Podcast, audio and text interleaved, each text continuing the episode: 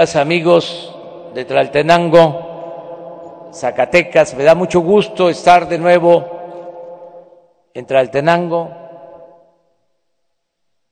que he visitado varias veces. Nos quedamos a dormir aquí,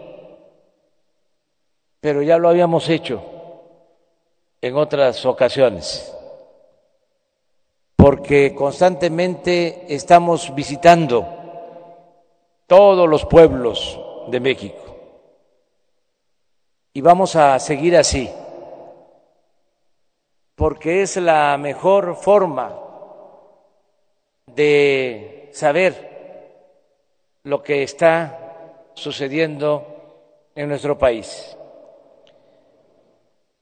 Y fue también una de las razones por las que se prohibió en el gobierno usar aviones y helicópteros para el traslado de los altos funcionarios públicos. Porque imagínense si llegamos a Tlaltenango en helicóptero,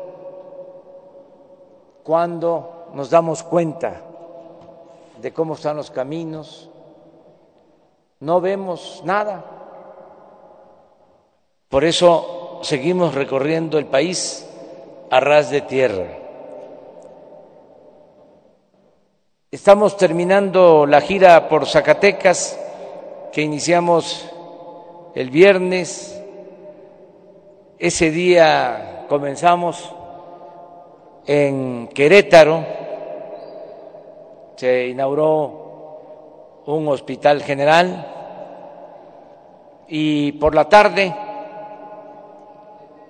estuvimos en Pinos, inaugurando la primera etapa de una escuela universitaria.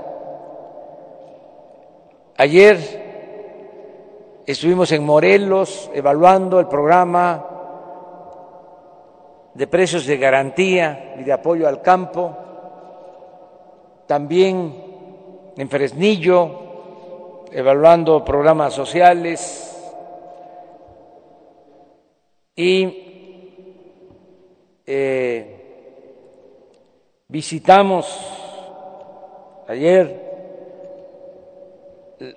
se me va el municipio, pero no, este, eh, no, no, eh, la tierra de López Velar de Jerez.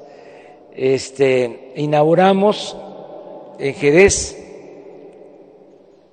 una instalación, un cuartel para la Guardia Nacional y ahora estamos aquí en Tlaltenango también para evaluar los programas sociales. Como fruto de esta gira, como lo mencionaba el gobernador Alejandro Tello, se hicieron compromisos que vamos a cumplir. Vamos a terminar con la segunda etapa de la Universidad de Pinos.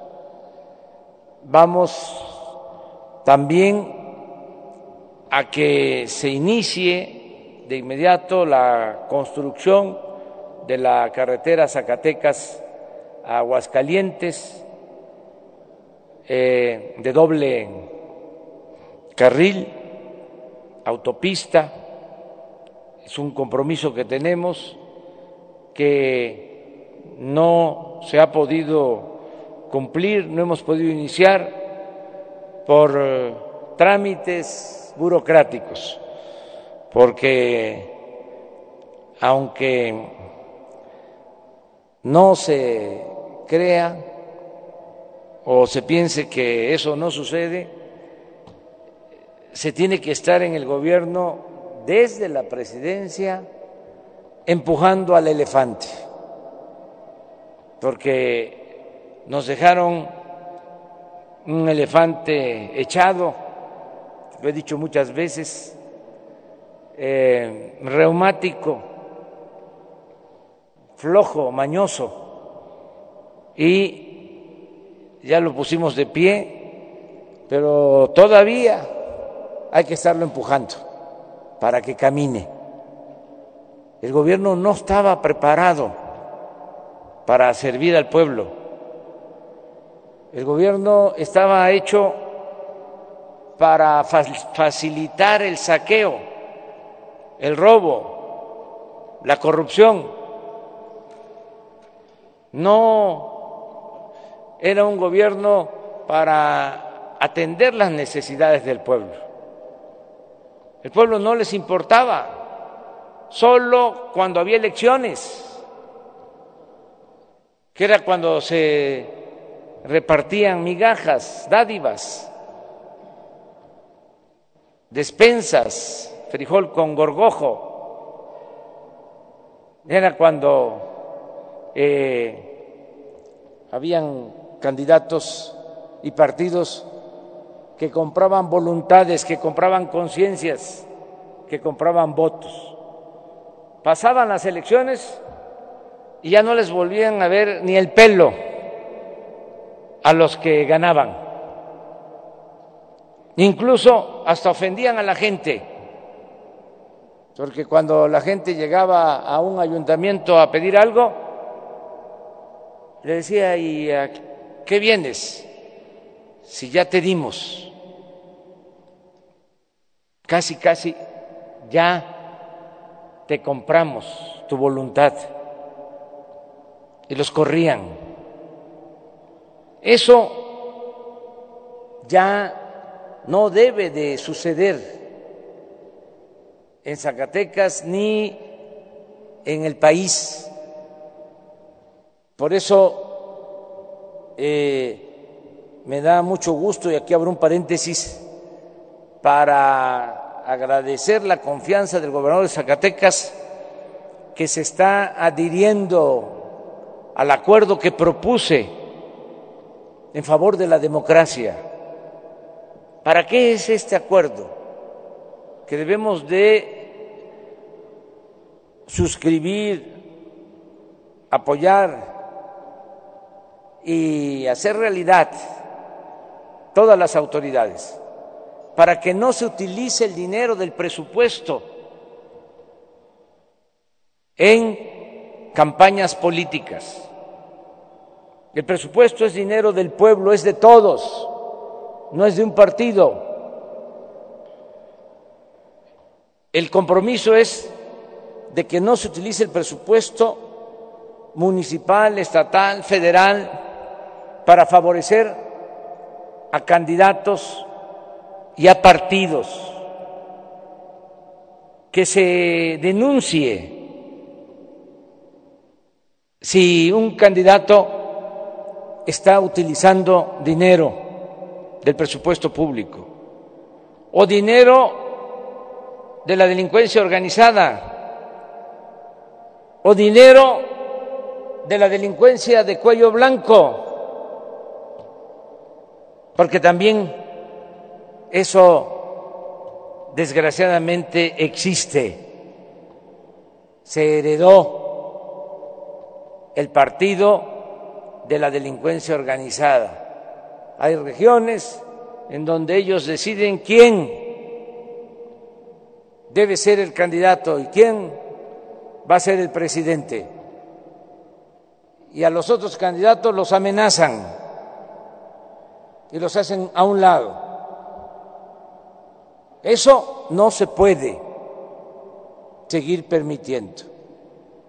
Vamos a proteger en regiones en donde es usual esta práctica a todos los candidatos, para que sea el pueblo libremente el que elija a sus autoridades. Imagínense si el presidente municipal de un pueblo llega apoyado por la delincuencia organizada o por la delincuencia de cuello blanco, pues sencillamente va a ser un pelele, un títere, un empleado de quien dio el dinero para que ese candidato en su momento comprara los votos, traficara con la pobreza de la gente y llegara al cargo, no para servir al pueblo, sino para servir a estos grupos de intereses creados. Entonces, por eso agradezco mucho al gobernador de Zacatecas el que se adhiera a este acuerdo y que se hagan denuncias. Ahora, y eso fue un logro de estos tiempos, ya se convirtió en delito grave el fraude electoral. Antes no les hacían nada. Cuando a nosotros nos robaron la presidencia, se demostró que desde los pinos manejaban centros de comunicación para hablar por teléfono a las casas y meterles miedo. La Fiscalía Electoral de ese entonces lo aceptó en su resolución. Se comprobó, pero no estaba tipificado como delito. Y no pasó absolutamente nada. Ahora es distinto. Ya está en la Constitución y en la ley. Y la Fiscalía Electoral puede someter a juicio a quien no respete la voluntad del pueblo. Y el delincuente electoral va a la cárcel así lo establece la Constitución y la ley, sin derecho a fianza. Esto se sabe poco, pero ya una vez que se empiece a aplicar, se va a conocer de que va en serio. Nos han mucho daño los fraudes electorales en el país. Y necesitamos que haya una auténtica, una verdadera democracia, que sea el pueblo el que elija libremente a sus autoridades, que se cumpla con el ideal maderista del sufragio efectivo, porque esa es una asignatura pendiente Todavía no tenemos una auténtica, una verdadera democracia. Por eso, eh, repito, hicimos esta convocatoria a los gobernadores y ya más de la mitad hasta ahora han expresado mediante escritos o con mensajes en redes sociales de que se adhieren a este acuerdo en favor de la democracia, como es el caso de Zacatecas. Les comentaba y cierro el paréntesis de que hicimos el compromiso y que estamos empujando el elefante para que pronto se inicie la construcción de la autopista de Zacatecas Aguascalientes. Hice el compromiso y se va a cumplir. Esto es para el año próximo, porque ya iniciamos desde el 19 en Guerrero.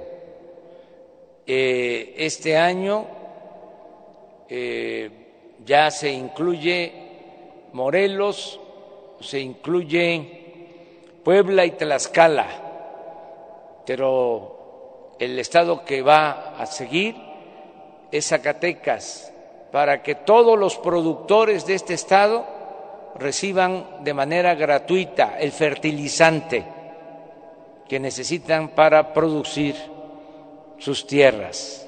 Va a ser gratuito. Ya en Guerrero es gratuito, ya llevamos dos años entregando el fertilizante y esto ha ayudado mucho porque ha aumentado considerablemente la producción, sobre todo de granos básicos. Hice ese compromiso ya con el ciudadano gobernador.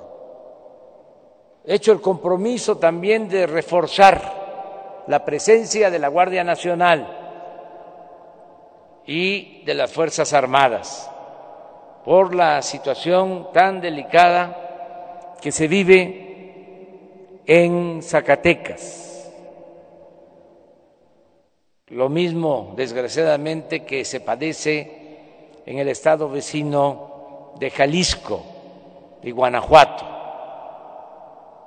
Vamos a que lleguen a Zacatecas pronto más elementos de la Guardia Nacional y de la Secretaría de Marina y de la Defensa para proteger a los ciudadanos. También vamos a continuar con los programas de bienestar, lo que aquí se está evaluando. Vamos a seguir apoyando a los adultos mayores, con las pensiones a las niñas, a los niños con discapacidad, también con su pensión. Se va a seguir apoyando a los productores del campo con precios de garantía. Vamos también a seguir entregando créditos a pequeños empresarios, como ya se ha venido haciendo en Zacatecas y en todo el país. Y van a continuar las becas para todos los estudiantes, desde preescolar hasta el nivel de posgrado. Se van a seguir entregando becas a estudiantes de familias de escasos recursos económicos.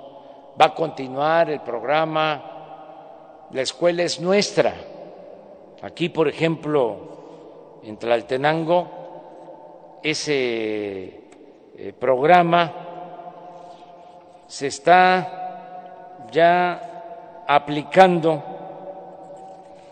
en un buen número de escuelas. El presidente municipal conoce el dato bien pero de 54 escuelas ya están recibiendo su presupuesto de manera directa 49 escuelas en Tlaltenango para el mantenimiento de las escuelas. 49 escuelas están recibiendo este apoyo. Son alrededor de 10 millones de pesos para el puro mantenimiento de las escuelas. El dinero llega a la sociedad de madres, de padres de familia y ellos deciden eh, qué hacer con lo que les corresponde. Si es una escuela pequeñita, hasta 50 alumnos, son 150 mil pesos. Si es una escuela de 50 a 150 alumnos son 200 mil pesos.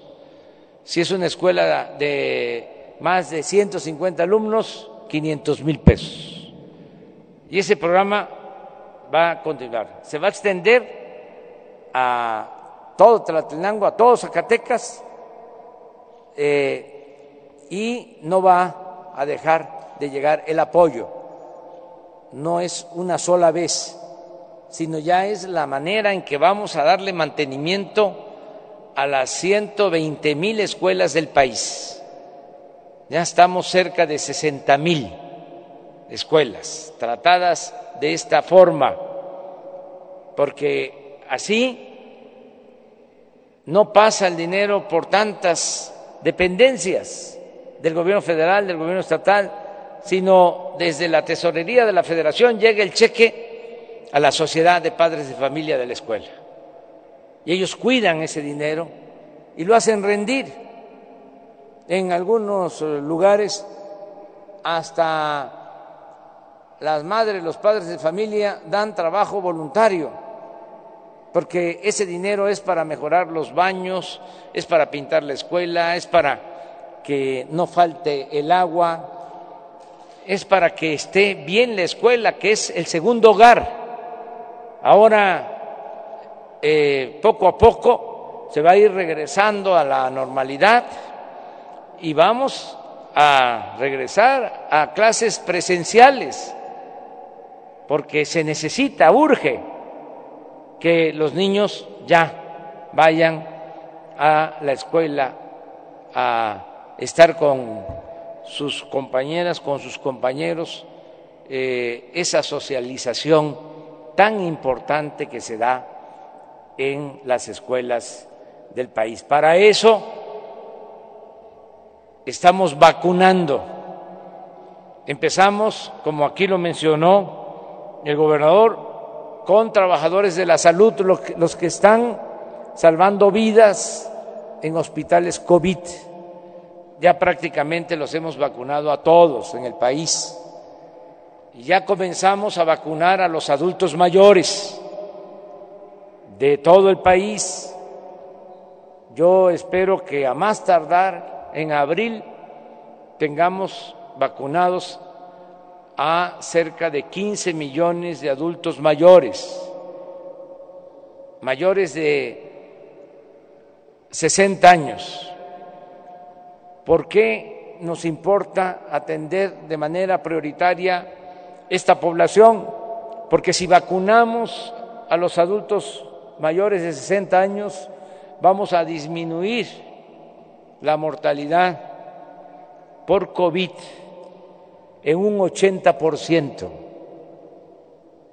No eh, es una ocurrencia. Estamos actuando con apego a las recomendaciones médicas y también estamos eh, actuando con mucha responsabilidad para que haya igualdad. Nada de que yo tengo más dinero y yo quiero la vacuna. Yo tengo influencias políticas y yo me voy a vacunar primero. No, no es el dinero ni la influencia política.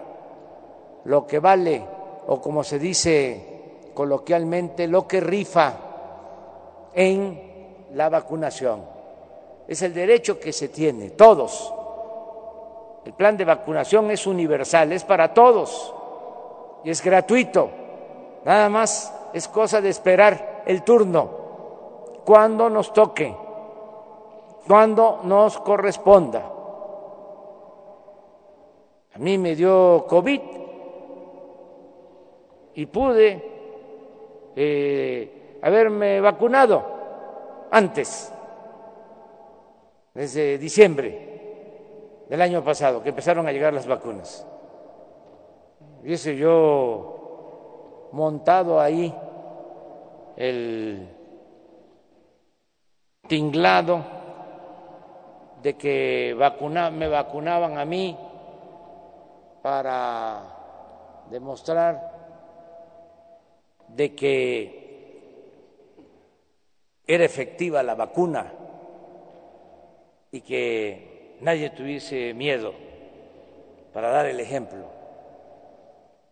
Y aprovechaba yo para vacunarme. Dijimos, no,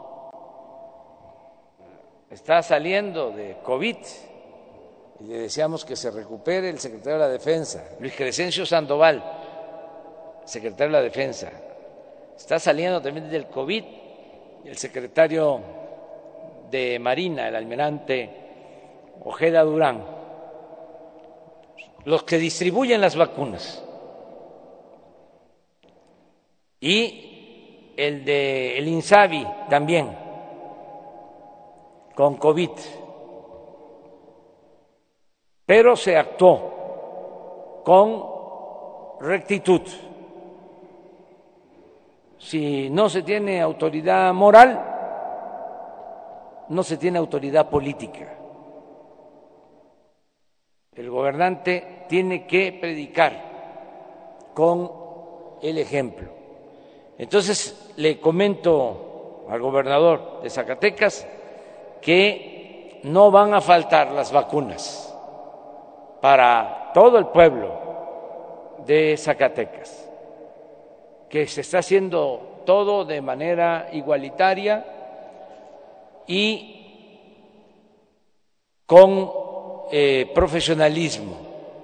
Entonces van a seguir llegando las vacunas a Zacatecas, a todos, para que se proteja a la población de Zacatecas.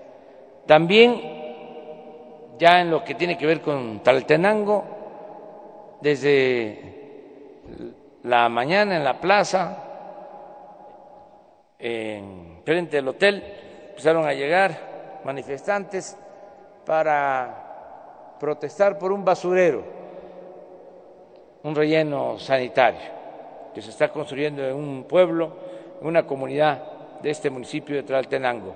Quiero decirles a quienes están con esta inquietud que en una semana más tardar va a estar aquí en Tlaltenango la secretaria de Medio Ambiente,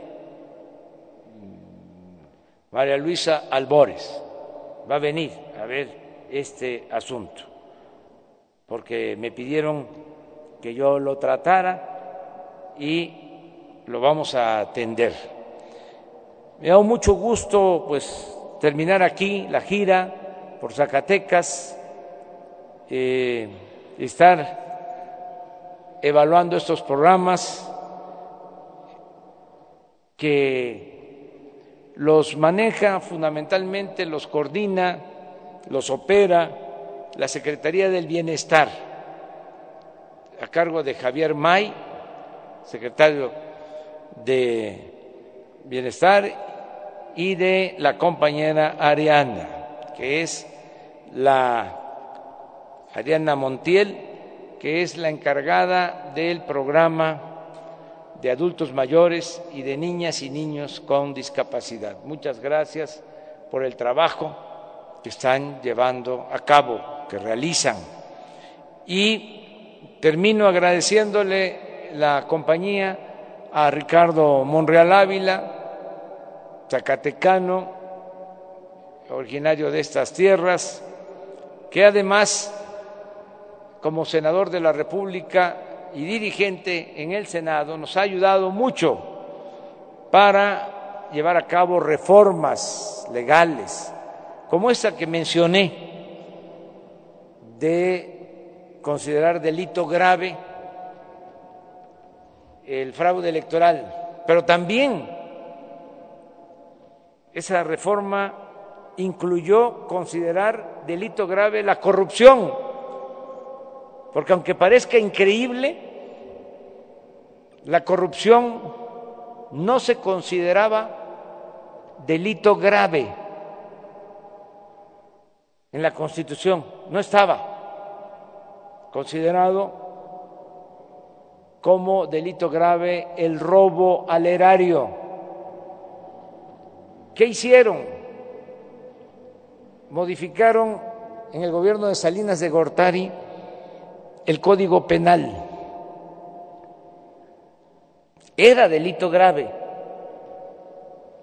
y lo convirtieron en no grave de modo que el acusado por robo al erario, por actos de corrupción, podía salir bajo fianza. Ahora no.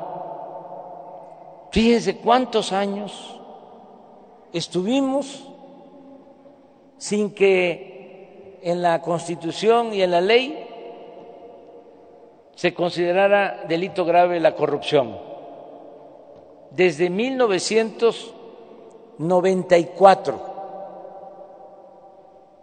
hasta 2019, que se hizo la reforma. Desde 1994, que se modificó el Código Penal. Y durante todo ese tiempo del 94 hasta el 2018 se hablaba de combatir la corrupción.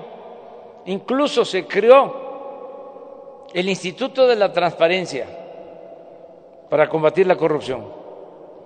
Y se creó el Instituto o la Fiscalía Anticorrupción. Pura faramaya, pura simulación. Si no se podía meter a la cárcel a los corruptos, porque no estaba tipificado como delito grave el robo del erario. Entonces, todas estas reformas han sido apoyadas por diputados, por senadores, y hay un marco legal distinto ahora para no permitir la corrupción, no permitir la impunidad. Y nos han ayudado mucho los legisladores y en especial en el Senado nos ha ayudado mucho el senador Ricardo Monreal. Ahora, por ejemplo, está por eh, discutirse y en su caso aprobarse en el Senado la reforma a la ley eléctrica, una reforma que ya se aprobó en la Cámara de Diputados. Falta la aprobación en el Senado, que estoy seguro se va a eh, llevar a, la práctica, se va a ejecutar, se va a aprobar, porque es para fortalecer a la Comisión Federal de Electricidad. No se le puede dar el mismo trato a Iberdrola que a la Comisión Federal de Electricidad. La Comisión Federal de Electricidad surge cuando el presidente Adolfo López Mateos, un buen presidente, en 1960, nacionaliza la industria eléctrica para beneficio del pueblo de México. A partir de ahí es que se electrificó el país. Cuando la industria eléctrica estaba en manos de particulares, los pueblos no tenían energía eléctrica porque no era negocio, no era rentable. Cuando surge la Comisión Federal de Electricidad, ya no se ve la distribución de la energía eléctrica como un negocio, ya no tiene propósitos de lucro, es un servicio para el bienestar, para el desarrollo de México. Entonces, durante todo el periodo neoliberal se buscó de nuevo, al igual que lo hicieron con el petróleo, dar marcha atrás. En el caso del petróleo, lo que había llevado a cabo el general Cárdenas. Querían de nuevo privatizar y avanzaron bastante en la privatización del petróleo, en la privatización de la industria eléctrica. Pero afortunadamente se dio el cambio. El pueblo dijo basta con la robadera, con el saqueo, sobre todo de empresas extranjeras que hicieron su agosto el saqueo que hubo durante el periodo neoliberal no tiene precedente. Es el más grande que ha habido en toda la historia del país, más que en los tres siglos de dominación colonial. Saquearon y por eso ahora que se están cuidando los bienes de la nación, los bienes del pueblo, están muy molestos. Estos corruptos que no quieren dejar de robar, pero ya se van a ir eh, acostumbrando a la nueva realidad. Se acabó la corrupción. El que quiera robar, que se vaya a otra parte. Ya en México no se permite la corrupción. vamos a desterrar de México la corrupción. Me canso ganso. Muchísimas gracias, amigas y amigos.